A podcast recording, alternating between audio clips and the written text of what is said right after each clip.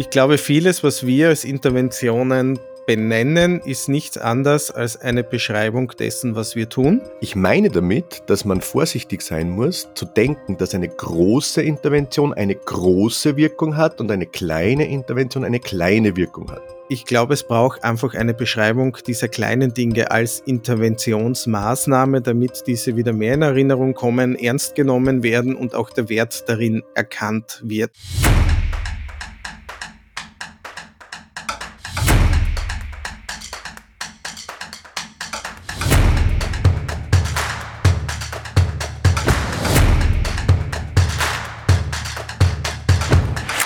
Hallo und herzlich willkommen zu einer neuen Folge von Sozialfuzzi, dem Podcast aus der sozialpädagogischen Praxis.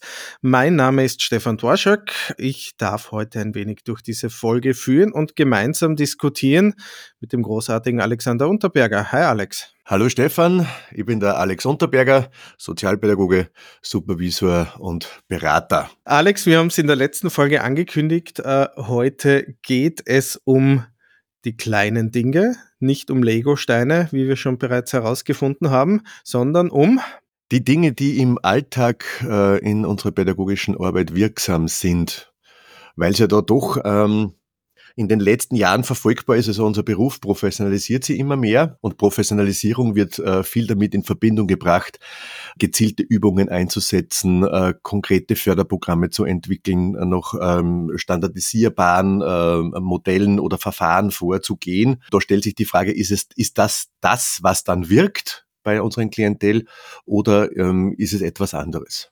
Alles klar, dann viel Spaß beim Zuhören.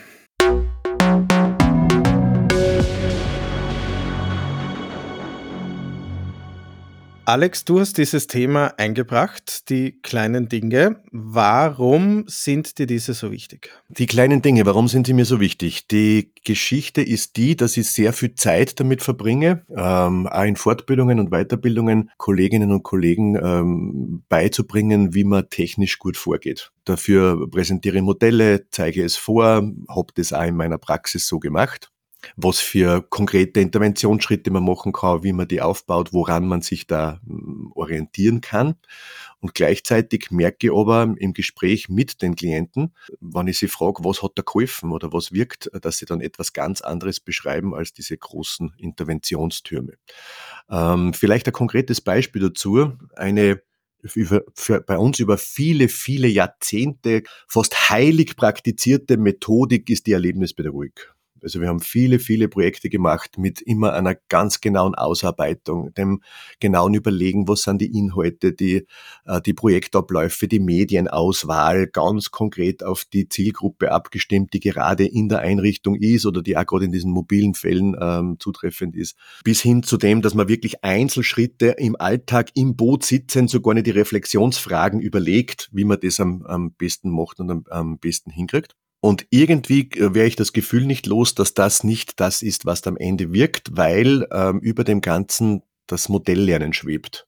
Also am meisten lernen ja Menschen tatsächlich im Umgang mit uns und dem, wie wir mit gewissen Situationen umgängen und weniger, weniger von dem, was wir uns da großartig überlegen. Und das ist eine große Kritik an meinem eigenen Tun ähm, weil ich sicher einer von denen bin, die diese Professionalisierung sehr vorantreibt und mir das auch sehr wichtig ist, dass man auch fachlich, inhaltlich wirklich richtige Sachen macht. Mhm. Wie ist denn das in deiner Praxis? Was, wie, wie gehst denn du eigentlich vor, wenn du so einen Fall begleitest, dann Fall am Fall übernimmst? Ich glaube nicht, dass es diese riesengroßen Interventionen, Modelle etc., dass es viele davon gibt. Das glaube ich nicht. Ja, ich glaube, vieles, was wir als Interventionen benennen, ist nichts anderes als eine Beschreibung dessen, was wir tun. Und da fallen diese kleinen Dinge für mich hinein. Also diese Dinge, die automatisch passieren, dieses Lernen am Modell, das bedarf jetzt keiner Benennung als Intervention, aber sobald ich es beschreiben würde, so und so kann man vorgehen, dann wäre es eine gezielte Intervention. Ja, das ist einmal so meine, mein Grundverständnis von, was ist eine Intervention und was ist keine Intervention.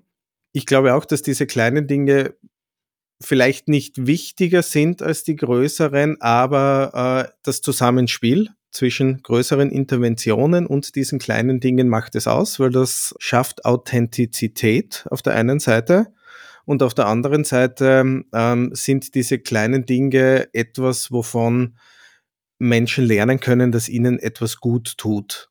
Ja, also das heißt, wenn wir in einer Betreuung dann jetzt was zum Essen mitbringen. Ja, das ist wäre der, der, der banalste Klassiker, äh, den es gibt. Im Normalfall ist es zumindest im mobilen Bereich sehr oft umgekehrt. Äh, man kommt zu einer Familie, man bekommt einen Kaffee angeboten, äh, manchmal steht sogar, keine Ahnung, Kekse jetzt in der Weihnachtszeit äh, etc. da. Aber es macht was anderes, wenn wir dann plötzlich diejenigen sind, die etwas mitbringen. Das sind so diese kleinen Dinge, mit denen man sehr viel erreichen kann.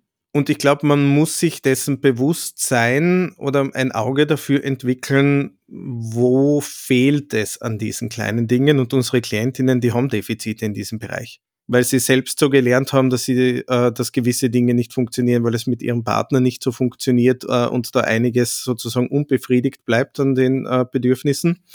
Und ähm, ich sehe schon, dass das unsere Aufgabe ist, ihnen zu zeigen, dass es da etwas anderes gibt und das hat eine sehr, sehr starke Wirkung auf den Fallausgang.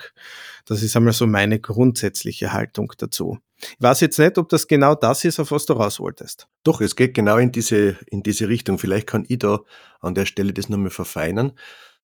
Ähm, ist gar nicht lang her, vor 14 Tagen in einer Supervision ähm, mit einem sehr innovativen Team eigentlich, muss ich dazu sagen, ging es darum, dass sie als Team festgestellt haben, die Familie, die sie da begleiten, da fehlt ganz gewaltig an Care-Love-Fähigkeiten. Ganz kurz umrissen ähm, geht es darum, quasi diese pflegliche Liebe, die man seinen Kindern gegenüber oder seinen Familienmitgliedern gegenüber hat. Also nicht nur diese steuernde, korrigierende ähm, Aufgabe, die man hat, sondern auch dieser pflegerische Auftrag, der in unserer Aufgabe als Eltern oder auch als Betreuer liegt. Und ähm, die sofortige Idee von den Kollegen war, ähm, die brauchen eine Elternschulung. Also die brauchen jetzt quasi, also warum gibt's nicht genau für diese Eltern so ein Elternseminar, wo man äh, erfährt und wo einem genau erklärt wird, äh, mit Modellen und Ablaufbeispielen, mit Ritualen und was weiß ich, wie man das macht. Ja, das war ein riesiger Interventionsturm in meiner Welt. Mhm. Ich habe widersprochen, ich habe gesagt, ich glaube, das brauchen die nicht. Ich glaube, viel besser ist, wenn sie euch zuschauen können dabei, wenn ihr das tut. Das heißt, wenn ihr einfach im Alltag das macht und mit so ganz kleinen Gesten vermittelt, was denn da eine Möglichkeit ist. Und die große Intervention ist dann eigentlich nur die Reflexion, hast du gemerkt, was ich getan habe. Was aber in unserem Verhältnis ja auch wieder eher was Kleines ist. Darauf zu schauen, quasi, was ist es gewesen. Echt, das findest du, das ist etwas Kleines? Hm, eigentlich schon, ja. So, so alltäglich ich finde, das ist die, die Kür in unserem Job, äh, genau dieses Verständnis herzustellen, was ist das, was gewirkt hat. Ja, also mhm. was, was habe ich gemacht und warum hat es gewirkt? Ja, also das vielleicht nur als Einwurf, dass diese kleinen Dinge vielleicht gar nicht so klein sind, äh, sondern eigentlich etwas riesengroßes sind. Das, was mir aufkommt bei, wenn ich dir jetzt so zuhöre beim Erzählen, Elternschulung etc. Das ist alles schön und gut, ja. Nur wir Menschen oder die wenigsten Menschen lernen durch, ich höre irgendwo zu äh, und habe das Handwerkszeug, wie es geht, sondern sie brauchen die Erfahrung der Umsetzung und einer positiven Resonanz darauf. Mhm. Und ich glaube, genau das ist unser Job. Also nicht nur dieses Vorleben in den kleinen Dingen, sondern auch das Ermöglichen des Ausprobierens in einem sicheren Rahmen und die Möglichkeit, eine positive Resonanz zu kommen. Das heißt, wir sozusagen in diese Rolle eines Reflexionspartners, einer Reflexionspartnerin zu gehen und mit den Familien auch besprechen, was löst so etwas bei uns aus, ja, wenn so kleine Gesten äh, etc. kommen. Ja, bin ich komplett bei dir. Also das, das wäre jetzt genauso was, was ich jetzt da unter den kleinen Dingen, jetzt frage ich mich gerade selber, ob das vielleicht gar nicht so schlau ist, was ich mir da denke, äh, was ich in diesen kleinen Dingen vermuten möchte. Ähm, zum Beispiel die gelebte Freude über etwas Gelingendes. Mhm. Also wenn ich, wenn ich, ich mitkriege, in irgendeiner Familie passiert etwas ganz Kleines. Also wie zum Beispiel die Mama faucht das erste Mal ihr Tochter nicht an, sondern bleibt neutral. Also lobt auch noch gar nicht, ja, oder irgendwas, sondern bleibt einfach einmal nur neutral und faucht einmal nicht zurück. Mhm. Ja, da brenne ich ein Feuerwerk ab. Genau. Also wenn ich das mitkriege, da, gebe ich Stopp, Pause in der gesamten Situation. Wo sind die Konfettikanonen? Das ist ja total scheißgeil, was du da gerade gemacht hast. Ähm, ich verstehe, woher das kommt, dass das Dinge sind, die eigentlich selbstverständlich sind. Es ist jetzt nicht die benannte Intervention, videogestütztes Arbeiten, traumasensibles Arbeiten, äh, keine Ahnung was, die fünf Säulen der Identität oder sonst irgendwas, diese äh, Konzepte, Modelle, genau. die irgendwie benannt sind, sondern das sind alltägliche Dinge, wo man Empathie braucht, ein pädagogisches Gespür braucht, äh, um diese Dinge auch umzusetzen. Und ich glaube, da geht's für mich schon ein wenig in die Professionalisierung Professionalisierung hinein, aber vielleicht mit einem anderen Blickwinkel. Wir verstehen unter Professionalisierung sehr oft ähm, eben genau ein Ablaufmodell, eine wahnsinnig tolle Beschreibung von einer riesengroßen Intervention. Ich glaube, es braucht einfach eine Beschreibung dieser kleinen Dinge als Interventionsmaßnahme, damit diese wieder mehr in Erinnerung kommen, ernst genommen werden und auch der Wert darin erkannt wird.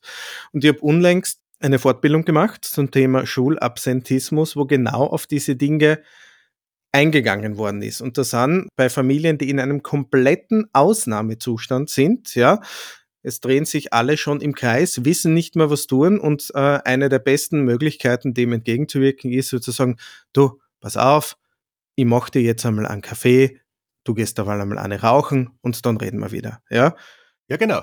Banale Intervention auf der einen Seite, auf der anderen Seite hochwirksam, ja, und ich glaube, das gehört äh, wirklich gut beschrieben, was diese Dinge auslösen können, weil ich verstehe natürlich Kolleginnen und Kollegen sagen, wir brauchen etwas wissenschaftlich Fundiertes und wir müssen wissen, wie es geht. Und ich sage dann meistens, ihr habt dieses Handwerkszeug schon. Ihr nennt es wahrscheinlich guten Menschenverstand, ihr nennt es wahrscheinlich Empathie, versucht das einmal zu beschreiben, was das auslöst.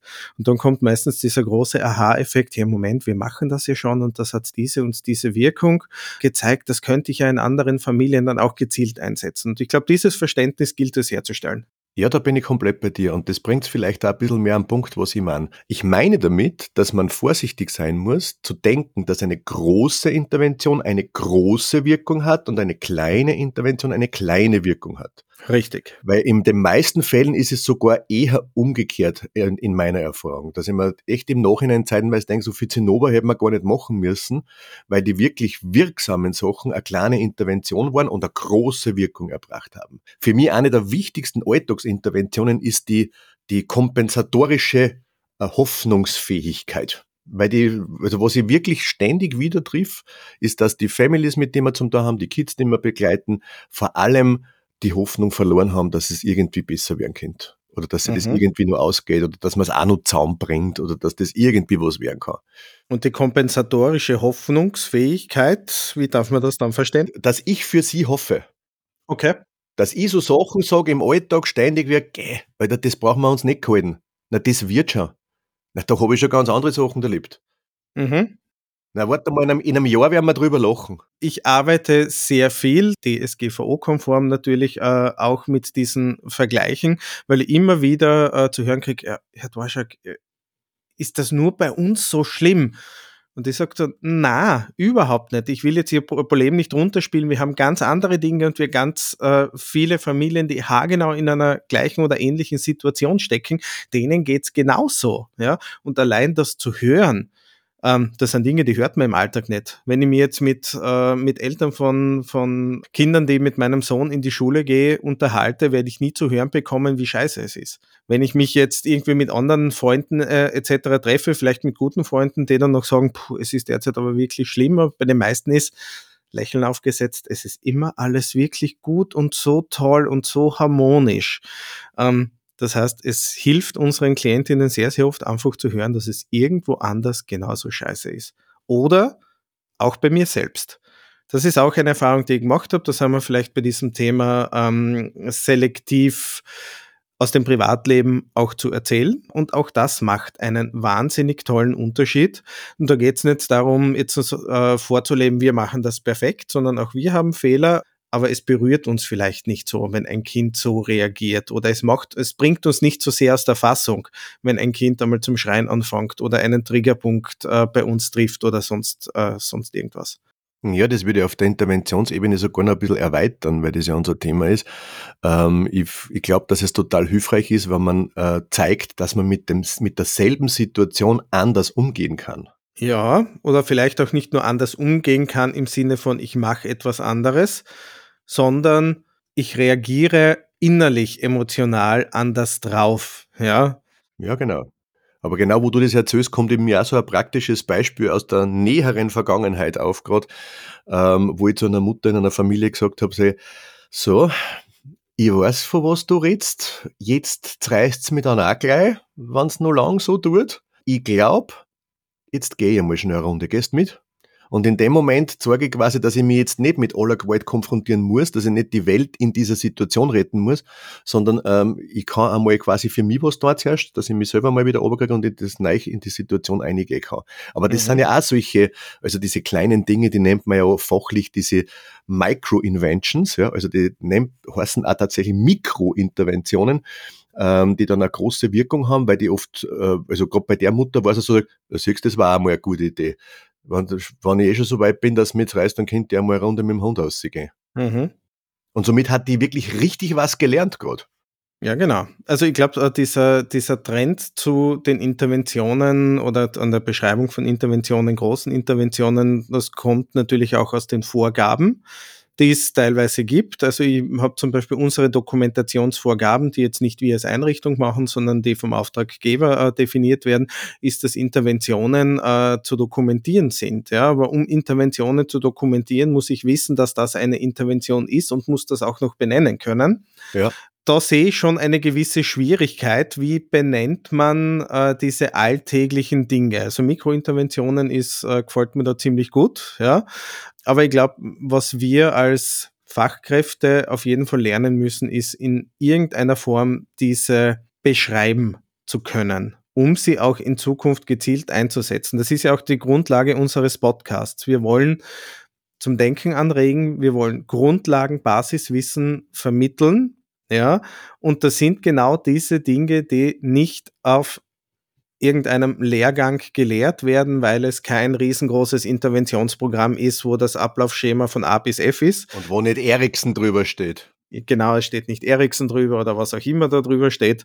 Ähm, und genau diese Dinge sind aber genauso wichtig. Ja, und ich glaube, eine der wichtigsten Informationen, die ich da transportieren möchte, ist, ich muss als Fachkraft lernen, dass ich bereits eine Intervention bin. Mhm. Und das übersehen ganz viele Kollegen, äh, die den eigenen Wert der Existenz, also das, dass ich da gerade drinnen bin in der Familie, dass das bereits eine Intervention ist, nämlich auch vom Sozialarbeiter so gestaltet. Ich setze hier eine sozialpädagogische Fachkraft ein, das ist eine Intervention. Ich werde nicht erst zu einer Intervention, indem dass ich irgendeinen Interventionsturm baue, ja, oder irgendwelche äh, fachlichen Anleitungen oder Kontrollmaßnahmen einführe sondern dadurch, dass ich da bin und dass ich Sachen im selben Geschehen anders mache oder vielleicht auch noch einen Tipp geben kann, reflektieren kann, wie man es macht, dass das, das, die Basis jeglicher Veränderung ist meine Existenz auf Deutsch. Mhm. Das heißt, eigentlich ähm, sind wir einer Meinung, dass diese kleinen Interventionen gar nicht so klein sind, dass die eine große Wirkung haben, dass wir selbst schon eine Intervention sind, ja, wenn wir in einer Familie präsent sind, mit einer Familie arbeiten.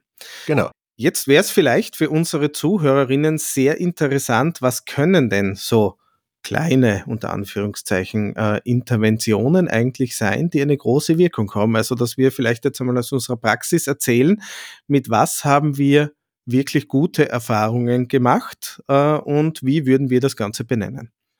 Kann ich gleich anfangen damit, wenn es dir genehm ja, ist. Ähm, ich würde nämlich da in deiner Beschreibung nur einmal kurz zu dieser Ich bin die Intervention zurückschrauben. Ich glaube, also ich, ich für mich zum Beispiel, ich weiß, wenn ich wo in eine Familie komme, dann können die wirklich richtig was von mir lernen.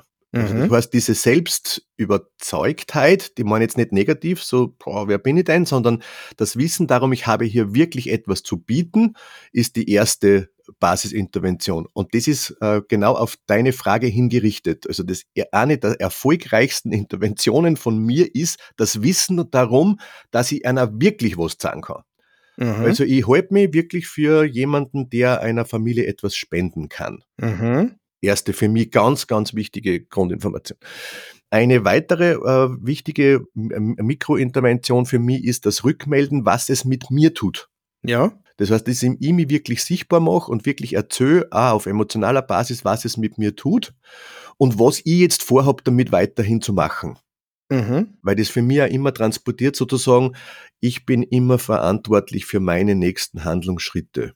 Das heißt, auch wenn mir das Kind jetzt gerade aufregt, muss ich mir jetzt überlegen, wie ich mit meiner Aufregung umgehe. Für mich eine der wichtigsten und wertvollsten Mikrointerventionen, die ich so kenne. Immer transportieren, dein nächster Schritt ist dein nächster Schritt. Also überlege dir gut, was du tust. Ja, für mich gibt es da mehrere kleine Interventionen, die eine massiv große Wirkung haben. Auf der einen Seite ist es Zeit. Mhm. Ja, also das heißt, wirklich sich Zeit zu nehmen für Klientinnen nicht gehetzt von einem Termin äh, zum nächsten zu sein. Und das erfordert äh, auf der anderen Seite sehr viel Organisationsgeschick, auf der anderen Seite auch ein, ein inneres Bekenntnis zu sich selbst, dass ich mir das erlauben darf, mir Zeit für unsere Klientinnen zu nehmen. Das heißt, auch gegenüber meinem Vorgesetzten, meiner Vorgesetzten, äh, wie auch immer mal sagen zu dürfen, hey Moment, äh, da brauche ich mehr Zeit für meine Klientinnen. Präsenz. Mhm. Präsenz ist etwas, was ganz wichtig ist und Präsenz heißt äh, Präsenz im Familiensystem für mich, wenn ich jetzt auf den mobilen Bereich schaue oder wirklich auch Präsenz beim Jugendlichen, wenn ich auf den stationären Bereich schaue.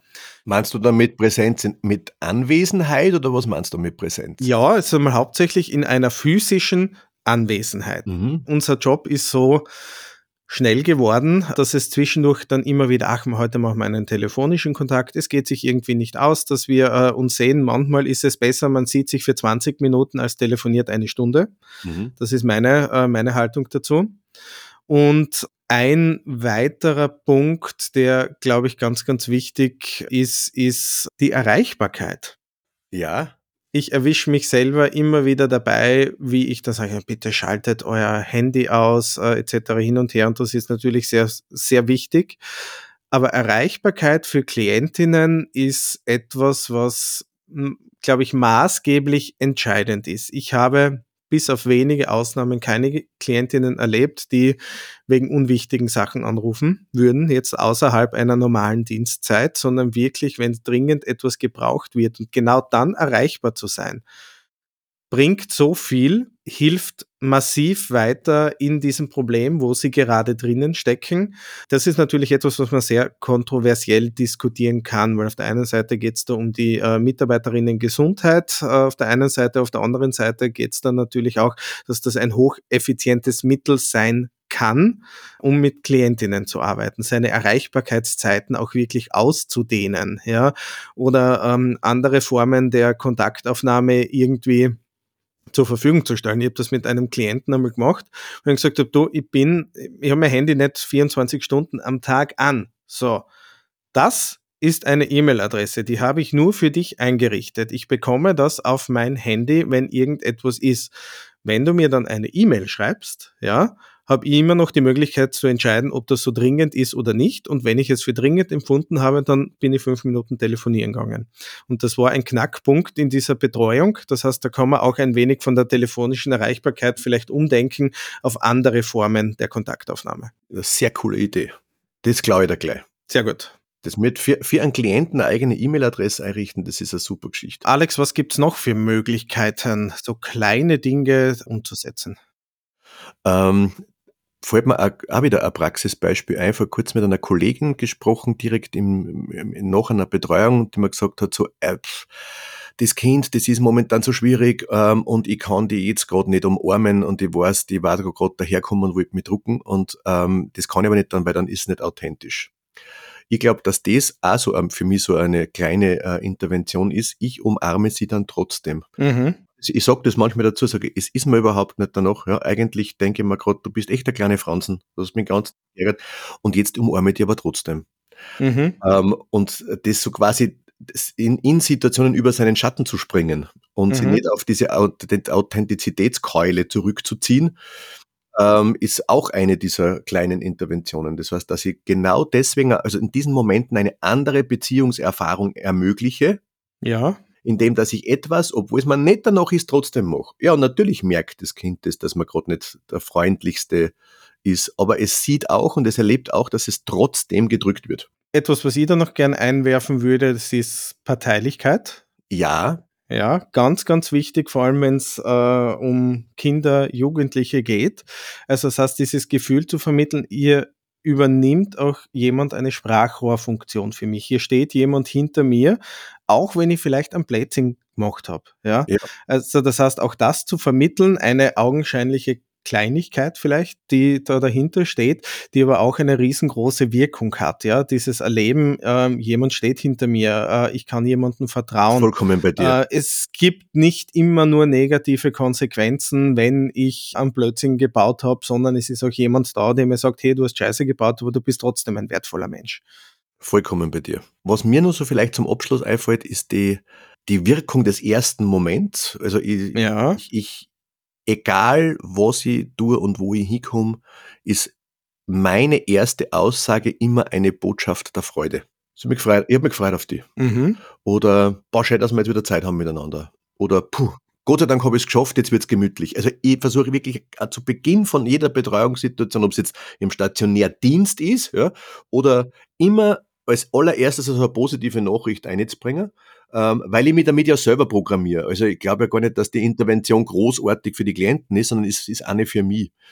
Ähm, und ich denke, das gehört auch in diesen Bereich der kleinen Dinge. Ich muss auch wissen, was muss ich für mich tun, damit ich eine positive Grundhaltung in einer Betreuung habe. Ich muss ein Ambiente schaffen, wo man gern arbeiten kann, wo man vermittelt dem gegenüber, du bist wertvoll. Und dafür bin ich zuständig. Ja, genau, genau, richtig. Ich glaube, das ist die große Kür in unserem Bereich, wo es ganz viel um Thema Wertschätzung geht, dass ich auch Menschen, die ich sonst vielleicht nicht mögen würde, weil sie von ihrer Persönlichkeit so sind, wie sie sind, auch wertschätze und mit ihnen wertschätzend arbeiten kann. Das ist natürlich eine innere Einstellung, die man, glaube ich, äh, wo es einige Jahre braucht, um diese zu erlernen. Ist das wirklich so? Ich glaube schon. Ich, ich darf mir das wünschen, dass man das als Berufshaltung mitbringt. Wie wir in unserer letzten Folge vielleicht auch gelernt haben, ist das nicht so selbstverständlich, dass man alles mitbringt, sondern ganz viel äh, wir erst lernen müssen, auch an unserer eigenen Haltung. Also wenn ich mir jetzt denke, wie ich aus der Uni rauskommen bin als äh, frischer Anfänger sozusagen, ich habe diese Haltung nicht gehabt. Diese Haltung wurde nie vermittelt. Das ist eine Haltung, die habe ich mir erlernen müssen ja, durch gute Kolleginnen, durch Abschauen, durch Onboarding-Prozesse, wie auch immer, um das dann auch wirklich umsetzen zu können. Und ich glaube auch, dass das ein, ein Teil der Persönlichkeitsreifung ist, der einfach Zeit braucht. Ist voll spannend, weil ich, wenn ich mich zurückerinnere, ich habe mich vor allem nach der Ausbildung so gefreut, dass ich endlich für jemanden was tun kann. Unsere Klienten sind der Grund, warum ich machen darf, was ich gern tue. Also das heißt, auch wenn die nur so nervig sind, denkt man, ich danke, dass ihr so seid, weil dann kann ich das da, was ich so gern mache. In der heutigen Zeit wird dir wahrscheinlich ein Helfersyndrom attestiert ah, werden. Fuck.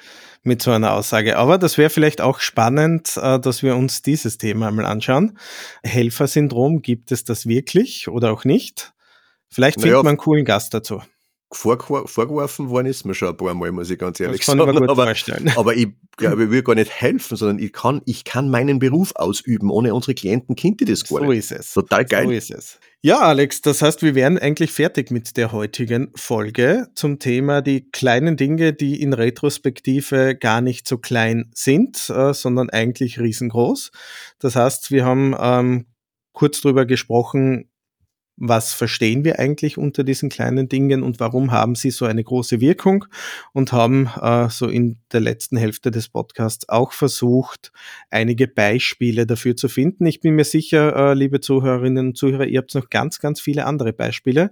Wir würden uns natürlich freuen, wenn ihr die an uns schickt auf unseren Social Media Kanälen. Wir sind zu finden auf Facebook und auf Instagram unter sozialfuzzi.podcast äh, und seit neuesten auch auf Threads, der neuen äh, Twitter-Alternative oder Ex-Alternative ähm, vom Meta-Konzern. Äh, dort findet ihr uns auch unter sozialfuzzi.podcast. Schreibt uns äh, eine E-Mail unter podcast.sozialfuzzi.at oder direkt an uns, äh, wenn euch das lieber ist, an alex.sozialfuzzi.at oder stefan.sozialfuzzi.at. Und was Sie persönlich nur interessieren daran, äh, auf Stefans Frage aufbauend, ähm, findet ihr, dass ihr Helfersyndrom habt, wenn ich so denke, wie ich denke? Ich war wirklich neugierig, ob man das aus der heutigen Perspektive so einordnet oder nicht. Ja, das wäre spannend. Direkte Rückmeldungen gerne an den Alex dazu. Und wir haben eine nächste Folge und so wie ich das sehe, haben wir, äh, beschäftigen wir uns in der nächsten Folge mit dem Thema Zeit, nämlich Kinder brauchen Zeit, ein Plädoyer für eine entschleunigte sozialpädagogische Arbeit. Ich freue mich drauf, Stefan, weil ich da so neugierig bin, was da deine Haltung dazu ist. Alles klar, dann bis zum nächsten Fall. Tschüss. Tschüss.